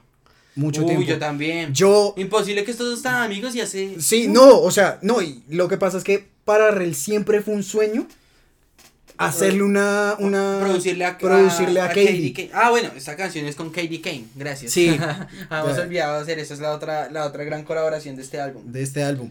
Y es eso, o sea, él, él desde, desde que empezó, él decía, buah, él mismo lo decía como, buah, si le llegó a grabar a este tipo, pff, es, es mi mayor sueño, literalmente. Sí, Porque claro, para los que no conocen a Katie Kane, en la escena española, el tipo es muy conocido. Es muy polémico, es, o sea, el tipo es muy de todo. Porque el tipo de verdad hace como lo que le da la gana. sí. Él hace muchas cosas y a la vez no hace otras y a la vez hace unas, pero de mala manera y, o sea, el tipo es a su manera. Sí, hace a lo que, quiere, le, hace a lo que, le dé la gana, exactamente. Entonces, claro, eh, yo esta colaboración la esperaba más que todo porque yo vi cuando subieron una foto los dos y yo, no puede ser. Sí, claro. Estos dos juntos, yo me volví loco yo. ¿Y ahora Y qué? de hecho él y Katie tenían mucha, o sea, ya, o, o sea, obviamente hasta ahora se vino a, se vino a presentar música de Katie Kane con Rels B, pero ya ellos llevan una amistad como de 3, 4 años, creo. Sí, Y es una cosa muy bonita porque de verdad ahí uno se da cuenta, uno dice, parce, la música es un camino tus largo. ídolos se convierten en tus amigos, en tus parceros de en la tus vida. panas weón. de la vida. Entonces está muy chévere. Está muy chévere y yo de hecho de esta canción quisiera quisiera musicalmente también decir como que hay una presencia muy fuerte del kick y el snare y el timbal se va para su mierda. Sí. timbal, no hay timbal en esta canción. Timbal Ya eso vuelve- es más urbano. Vuelve el clásico snare, weón. El snare, la cajita, papi. Tu, tu, tu instrumental de cajita y un bombo. Un bombo con mucha presencia, con mucha fuerza. Se siente Sí. muy urbano. Ya ahí uno siente que, que está metida la mano de Katie Kane en ese, en ese beat. Y bueno, no sé, creo que, creo que le echa la culpa a la persona. O sea, en Exacto. esta- en esta se le echa la culpa a la persona porque esa persona te cambió y paradójicamente el cambio que te generó esa persona hace que tú seas quien no quiere que seas. Entonces, Tal cual. es como tú me convertiste en una mierda de persona, pero yo era una mierda de persona y no te gusta que sea una mierda de persona, pero es tú como- lo hiciste. Es como tú No, lo y además, y además es como, yo ya hacía cosas que te hacían feliz a ti, pero quisiste cambiarlas y ahora entonces no te gusta ese cambio. Es Entonces, ¿qué quieres? Sea consecuente, hermano. Sea consecuente porque bueno, yo digo hermana porque, ajá, tú sabes. Porque, ajá, En mi caso siempre son hermanas, pero... en mi caso también.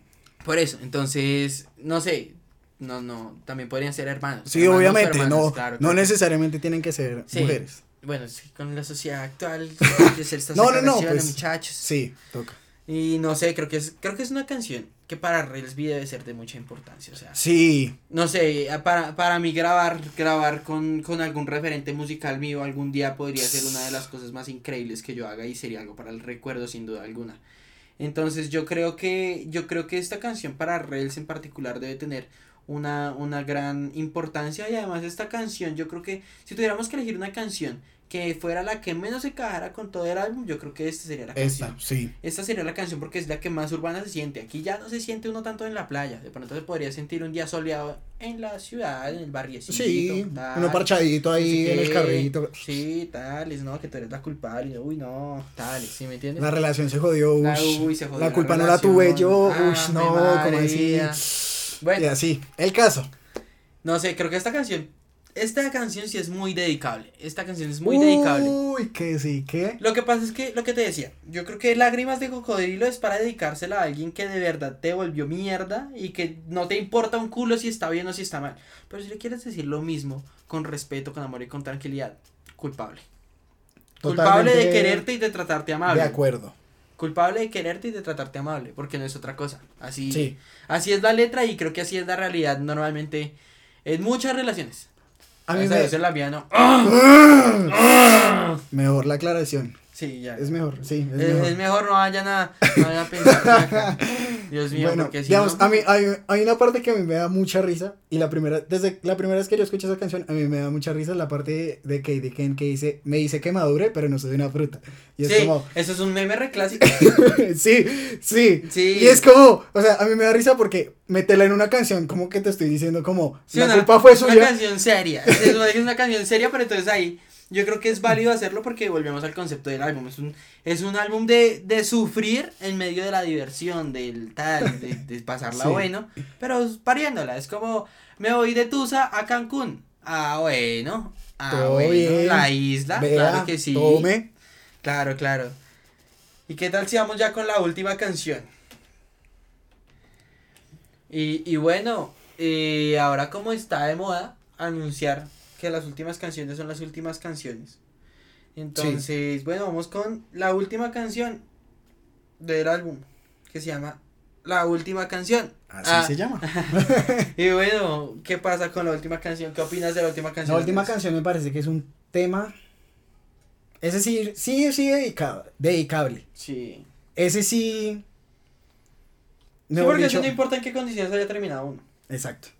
Tal cual, o sea, aplica para cualquier condición en la que uno, bien, mal, si uno está mal y quiere dedicar, tome, tome esa canción, Ya, ¿sabe qué? ¿Quiere, quiere que le dedique una última canción? Le dedico esta canción. tome.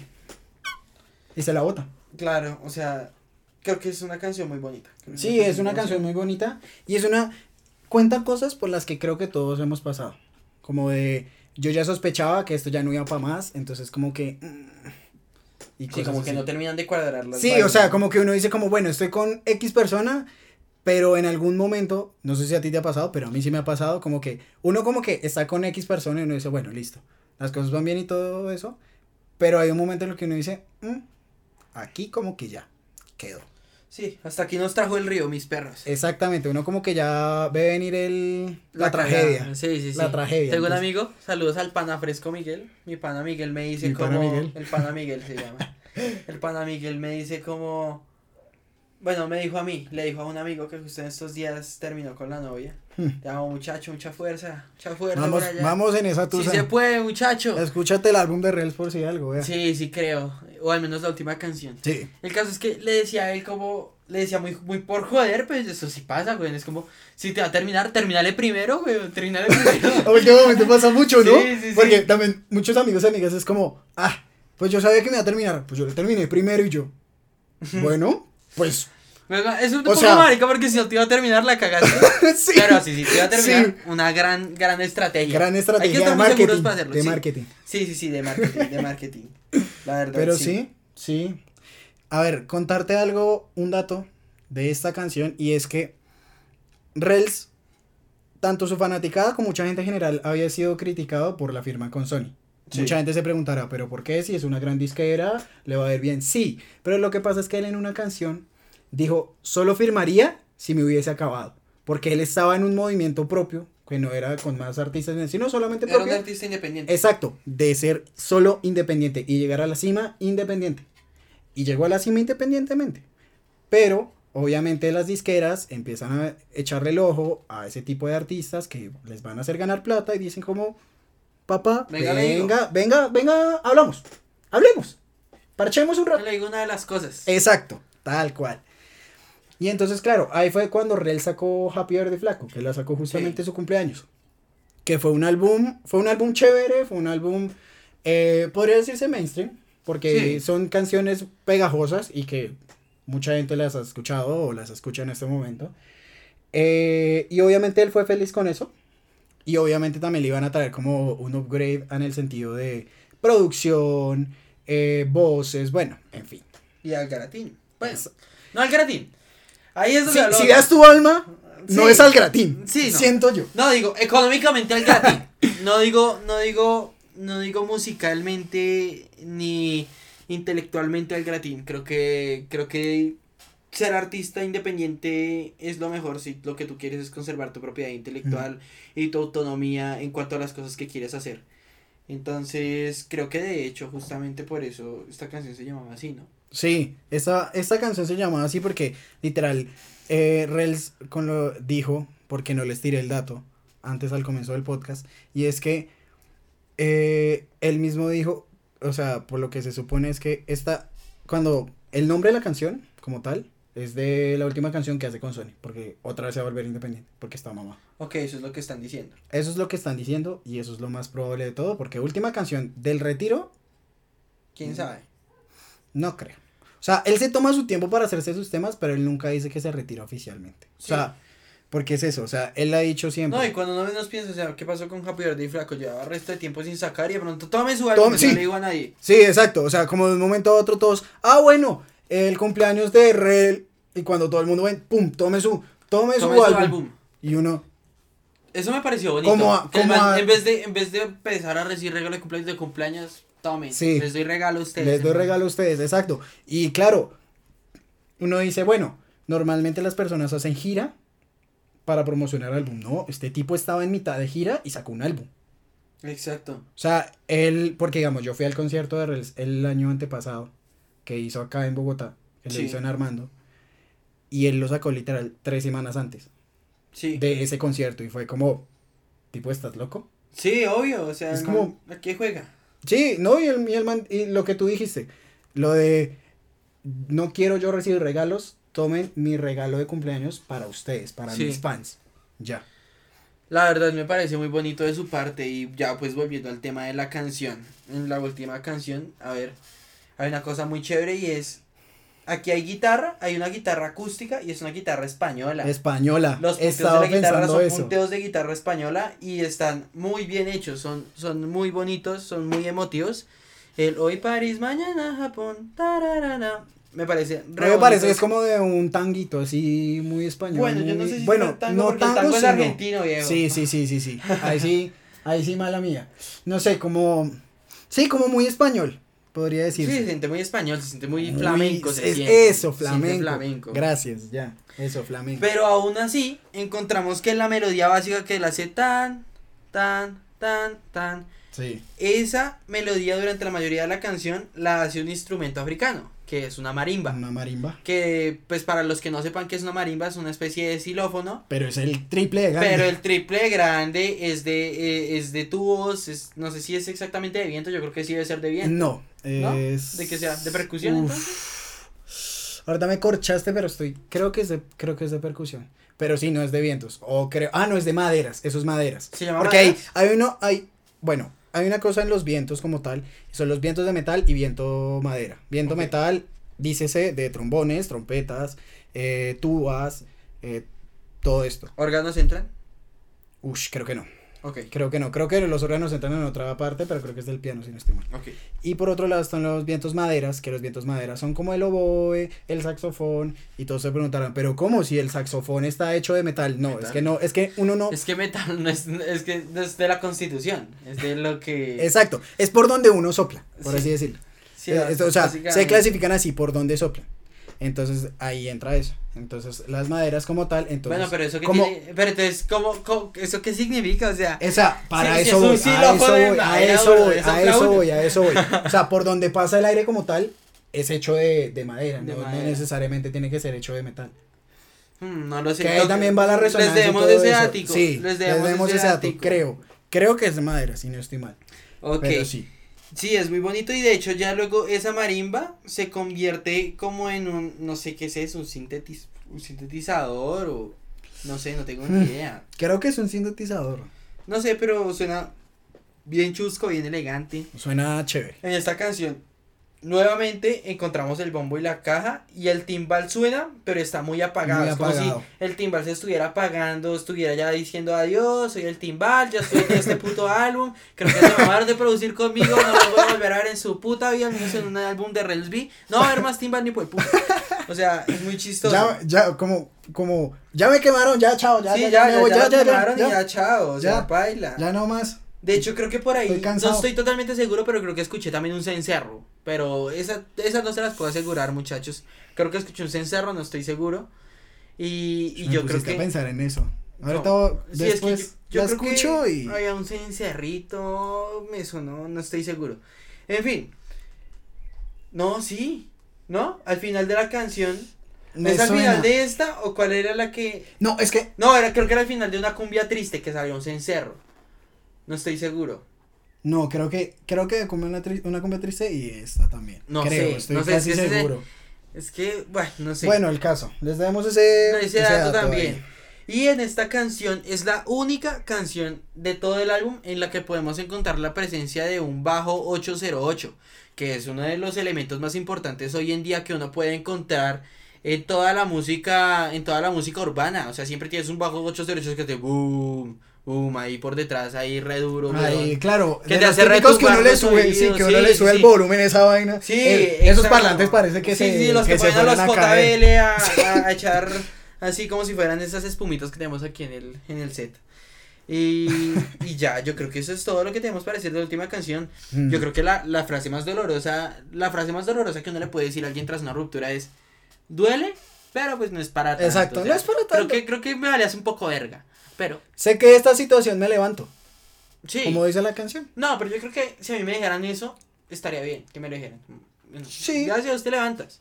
Pero que me digan que duele, pero que no era para tanto, yo. Uno es "Uy, como, sí, claro, le tira la pullita a uno como, uy, ¿cómo así? Como que no fui nada, güey. Uno, uno por ahí, uno por allá todo afligido. Por allá todo Sí. No, tampoco, pero- Uno, no, no, al fin y al cabo que yo a usted no la quería. Pff, No, no, estamos era ¿qué jodiendo un va? ratico, estamos pasando la güey. Sí, y uno, y uno por allá como con el puñal en la espalda como, ay, marica. Sí. y bueno, Listo. muchachos, ya, eso, eso fue todo el álbum. ¿Cuál, ¿Cuáles son tus opiniones generales del álbum? ¿Qué opinas? En general del álbum me parece que es un álbum... Normalmente con Rels uno dice siempre es algo nuevo. Sí.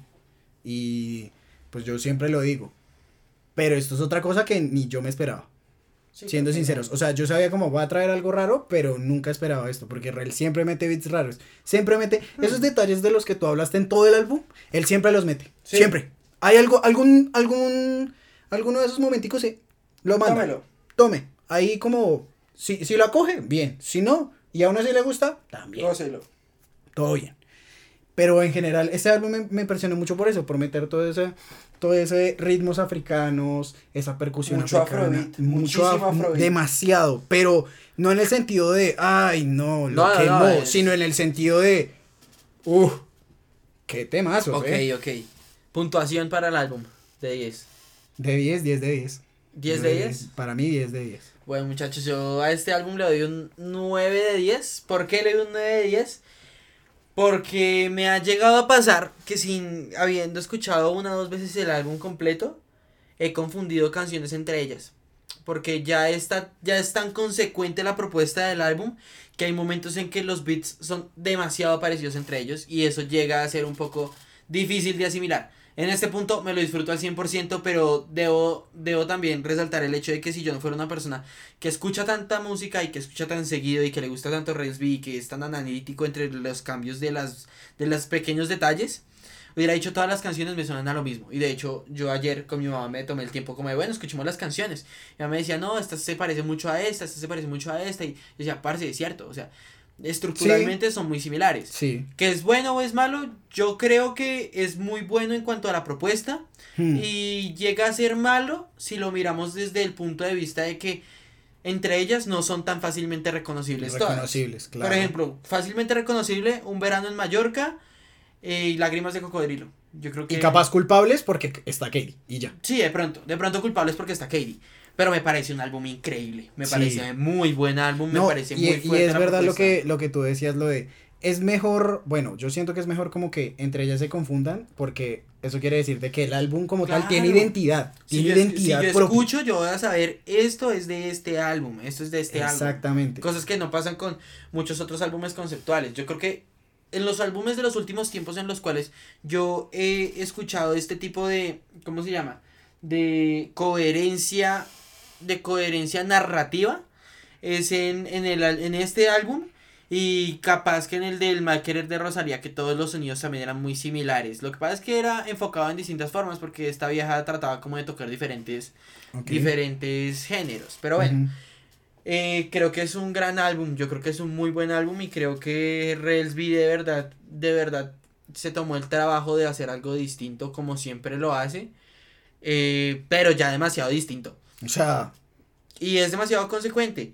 Las, los artes, la Demasiado. música, los títulos, los sonidos, todo te suena a isla. Ahora, ¿qué Sí. tipo de isla? No sé. eso No lo sé decides tú. Claro, eso lo es, eso, uy, Eso está lo decides tú. eso Está muy bueno. Eso lo muy buena tú. frase, muy buena frase. Y bueno, vamos con qué, con el top 5. El top 5. Empiezas tú. A ver, Bueno, yo te doy mi top 5. a ver. Número 5. Tengo una canción, yo creo que es la propuesta más arriesgada de todo el álbum. La propuesta más arriesgada de todo Ya el sé. álbum y es una cumbia triste. Ya sé, sí, sí. Una cumbia triste me parece una propuesta tremendamente arriesgada, pero me parece que termina por ser consecuente y creo que musicalmente no es lo que más disfruto, pero definitivamente si hay algo que yo logré disfrutar es poder sentarme a analizar y ver que ese beat tuvo tanto trabajo, tanto esfuerzo y que se esforzaron de verdad tanto como en recuperar muchas cosas y sintetizarlas no solo de la isla, sino de la cumbia, de Relsby, de todos estos sonidos y del sentimiento que evoca. Entonces, creo que eh, Una cumbia triste es una canción muy chévere. Además, es una canción muy solladita para uno Sí. mover la cabecita. O sea, no es por nada, pero esa cumbia le, le salió bien. sí, me salió muy buena. Sí. Bueno, mi cuarta canción, yo como soy fan número uno de la música como Sat, tengo dos de las, ten- tengo, tengo dos de las tres canciones en mi top 5. Y la primera de ellas es Libre y sin dinero. La pondría más alto si la siguiente que va no fuera Como hubiera salido. Ah, no, no, es que ya, ya voy para allá. Pero bueno, Listo. libre y sin dinero. Libre y sin dinero la dejé en el, en el cuarto porque esta canción, este hombre la canta con un, la canta con un sentimiento que uno, uno no siente que le está hablando Relty, uno siente que le está hablando Daniel, Daniel Heredia. Entonces, yo siento que, yo siento que es muy bueno también para, para los artistas, como también tomarse el tiempo de decir, yo soy esto, yo pienso esto, yo hago esto. Y creo que es demasiado valioso la apuesta de, de libre y sin dinero. Y además, y además es, es bonito ese sentido de, como ese, es- ese sentimiento que te producen los sonidos como vintage de canciones como Libre y Sin Dinero, que son canciones más relajadas y más pop, pero que te hacen sentir chévere. Es como cuando uno escuchaba, cuando uno escuchaba esas canciones como Where is the Love de, de Black Eyed Peas, yo me sentí muy Uy, así. sí. Yo me sentí muy sí, así. sí, sí. Muy melódica, Muy muy melódicas. melódica, rapeadita. Oye, sí, no había puesto a pensar Y, en eso. y buena de, y buena de, de sonido, sí, está, está chévere. En tercer lugar, y ahora sí voy a decir por qué, y es, tengo lágrimas de cocodrilo. La tengo porque definitivamente, Porque has pasado lágrimas de cocodrilo. Uh. No sé, yo no estoy para decir esas vainas acá, estamos hablando de música, hermano, yo no me voy a embalar. Pero bueno, Mejor, el mejor. caso, El caso, es que, el caso es que igualmente en Lágrimas de Cocodrilo me parece que es muy rescatable la propuesta que él hace de mostrar la parte más lúcida de la isla, pero la parte más gonorrea de sí mismo. Mm, Porque está siendo un hijo de puta. Está siendo un recontra hijo de puta al comportarse así. Se está portando muy mal. Eh, pero creo que, de hecho, lo que hablábamos, la musicalidad, la canción más pegajosa del álbum. eh, es El un coro se conjunto- canta solo. Es, es un con- sí, el coro se canta solo. El coro se canta solo. Entonces, yo creo que es una canción realmente, realmente buena. Yo, a, a ver, está, en mi, está en, en mi top 3 y no en mi top 4, habiéndola cambiado por libre y sin dinero, básicamente porque yo creo que hay una cosa muy importante y es que hay que saber llegarle a la gente. Y creo que para llegarle a la gente a lágrimas de cocodrilo, hasta el más bruto se la, se la soya y se divierte y no le importa la letra, no le importa el sonido, la pasa bueno escuchando Sí. eso. Entonces, nada, yo creo que por eso tengo lágrimas de cocodrilo en tercer puesto. En segundo puesto tengo esa canción tan increíble que es culpable de Katie Kane con de Katie Kane con Relsby. Y es un temazo, es un tema aquí completo, me parece muy buena. O sea, encima Katie Kane y Rels ambos son tremendos músicos. Obviamente creo que canta un poco mejor Katie que Rels. eh, pero cantan, cantan muy bien ambos, la hacen muy bien. El, el mensaje, el mensaje, como Mm. hablábamos, fue una de las últimas canciones, fue la penúltima canción Sí, que, la penúltima. que reseñamos y es una canción dolorosa, dolorosa y dolorosa. Y a mí me gusta la música dolorosa porque es una música muy real. Mm. Entonces, y bueno, y obviamente, siendo de la isla, ¿cómo no va a ser bailable? O sea, es, es- obviamente, obviamente. papá. Es como es llorando en la disco. Llorando en la disco, es un perreíto lentico Exacto. sabroso. Y bueno, y en primer lugar tenemos la que ya les había spoileado, que es Un verano en Mallorca. Me parece una canción de verdad que está a otro nivel, creo que es, es la primera para mí, por mucho es la primera, porque reúne muchas cosas de lo otro y es, tiene un coro pegajoso como lágrimas de cocodrilo, tiene una letra cierta como, como culpable. Como culpable. Tiene un sonido muy onírico y muy antiguo, como. ¿Cuál era la que dije ahorita? Como libre y sin dinero. Ok. Eh, o sea, tiene como todas las cosas que yo resalté unidas en una sola canción. Y pues además de eso tiene esa onda eh, noventera que a mí siempre me ha encantado demasiado. Sí. Y, y no sé, creo que es una muy buena canción. Y pues encima, lo otro que hablábamos, uno tragado también le gustan más las canciones. Sí, a uno le gustan más las canciones, mejor dicho, que uno le recuerde a ella. Y uno tengo todo ese recuerdo hermoso, es un recuerdo muy bonito de haberla podido ir manejando en el carro y cantándola a grito herido, marica, sin que nadie me viera, sin que nadie me dijera nada. Y yo, Oh. Chori, pero no, no, no era dedicando. Eso, eso fue No, ey, ey, ey, no, no, no, no, yo solo la iba Ah, cantando por ahí, bueno. yo la Ah. iba cantando por ahí. No, uy, no la dedicaste. Uy. No, sí, sí, no, ok, acá me está como jodiendo, muchachos, creo que vamos a tener que repetir la toma. Eh, y bueno, vamos, No, no, con, no. vamos con el top 5 de Andrés, ¿sí o no, Andrés? No, Acá. sí, sí, sí, todo es molestando, todo es molestando. Todo es desde el amor y desde Sí, sí, la sí, desde el respeto. Exacto, desde la comedia. Claro, claro que sí. Bueno, para mí mi top 5, yo sinceramente no metí canciones que ya había sacado antes, no porque fueran malas, sino porque obviamente me encantan esas canciones, pero me centro más en las canciones que sacó directamente en el álbum. Sí. ¿Me hago entender? La primera de ellas, la última canción, esa canción, Uy, la última canción no la Ush. metí, es un temazo, yo no sé por qué no la metí. la es que última es canción, bueno ese álbum. es que, de verdad, o sea, y eso, las otras que dejé afuera es como...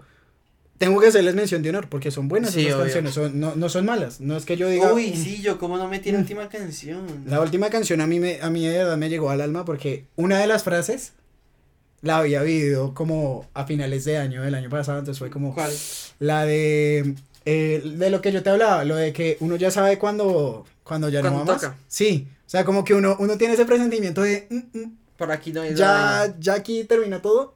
Esa, eh, entonces como que escucharla yo fui como, oiga, sí. Entonces es más que Sí, todo claro. por eso, por esa referencia personal hacia ese momento mío. La cuarta, obviamente una cumbia triste, a mí me pareció, o sea, cuando él dijo en el, en el documental, que lo hemos nombrado tanto, ya está más quemada esa palabra documental, Sí, yo creo. eh, lo de, yo quería hacer una cumbia, yo. ¿Este tipo se va a lanzar con una cumbia?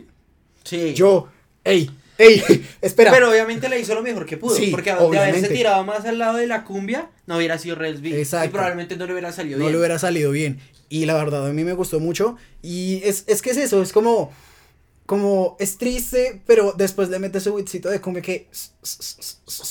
Exacto, Y todo como que, y uno como que la baila pero triste y uno, Sí. ah, está, Ah, ya. exacto, exactamente. Entonces como que uno, uno lo siente chévere. A mí me encantó esa canción también mucho. De tercero, la colaboración esperada para mí y la que me encantó de verdad, culpable. Culpable. Uf, Uf. culpable. Es que de verdad es un temazo, es un temazo más que todo porque yo... No, y es un premio para los fans, güey. Sí, Eso- O sea, es como, es decirle yo vi. KD Kane y yo, Sí, ay, no. yo vi a KD Kane y Reels juntos e intentando grabar. Yo, ay, no, ¿qué es esto? No me ¿Qué hagan es esto, mis Yo- compas. Yo, por favor, ustedes me quieren dar un paro cardíaco, muchachos. No, ¿qué pasó ahí? Y yo la vi y la escuché, fue como tal cual como yo la esperaba. Sí. Así me llegó, está hermosa. Sí, yo creo que de pronto sin ese toque caribeño no hubiera sido la misma. Exacto. Yo creo Tal que cual. muy positivo. De segundo, pues la pegajosa del álbum, ¿cómo no la podríamos poner en el en mi Claro top? sí. Obviamente, Lágrimas de Cocodrilo. Coco, Coco. O sea, esa canción de verdad, lo que te dije, se canta sola. No, Sí. no tengo que explicarla. Y no solamente porque sea pegajosa, sino por todo, todo el ritmo. A mí más que todo me gusta es El el ritmo. ritmo. El ritmo es El cuerpo brutal. pide ritmo, papi, como en el beat. Exactamente, papá, salud. Esa siempre fue. Salud. Ya volvimos de la Bueno. pausa publicitaria para emborracharnos. Continuamos. Y bueno, y la última, que esta ya les había hecho el spoiler yo también, es Yo tengo un ángel. Ya había dicho mis razones, obviamente uno está bendecido a veces en su camino. Y pues es mi caso. No tengo Soy nada el más. king, el patrón. Exactamente, papá. Ese es un buen tema. Lo que saco se me pega. Parece Y que es bueno. muy bueno ese álbum. O sea, es muy difícil sacar Sí. canciones de este álbum. Es muy exacto. Del, del, del top es muy Creo que, me, creo que se me hizo más difícil sacar canciones de este que del último tour del mundo. ¿Sí? Sí. Es que las que me gustaban mucho, me gustaban mucho. Pero igual es que creo que en Bad Bunny te gusta harto o no tanto. Sí, Bad Bunny me ¿Sí? gusta harto. Ok. Pensé que era por ese lado, pero entonces no sé. No, tengo No, no, no. Es que a mí, a mí me gusta todo, me gusta todo. Sí, por dos. A mí también es Sí. como. Y bueno, muchachos, ya con esto llegamos a- al final de nuestro capítulo del beat. Recuerden seguirme como arroba el Juanse Giraldo, mi novia como eh, L Cecilia Raya al Piso G. Y bueno, Andrés, ¿cómo te encontramos en redes sociales? ¿Algún emprendimiento? ¿Alguna Bueno, cosa que quieras? eh, no, por ahora no, pero sí tengo por ahí pensado un par de proyectos de cocina. Igual me pueden escribir en mis redes sociales cualquier duda que tengan de cocina, alguna receta que quieran, algo así. Si directamente no sé, porque obviamente me falta mucho trayecto, se las voy a averiguar y les voy a ayudar con la duda que tengan en Andrés Raya el Piso Salinas 01 Ya saben, en Instagram. en Instagram y, y ya. Y bueno, muchachos. Cualquier cosa, ahí estamos con la- esta gente del BID y conmigo para Su- lo por que supuesto, necesiten. súper invitadísimo a otros podcasts, muchachos. Y bueno, muchachos, recuerden, vez. seguirnos en el beat, raya al piso GG. Y bueno, lo mismo en Instagram y en Spotify, ¿no? Sí. Eh, bueno, nada, volvemos con todo este 2021. Volvemos con todo este 2021 y a darle durísimo. El próximo capítulo se viene fuerte con toda, con toda, con toda. Lo esperamos, lo esperamos. Bueno, eso fue el beat. Mm.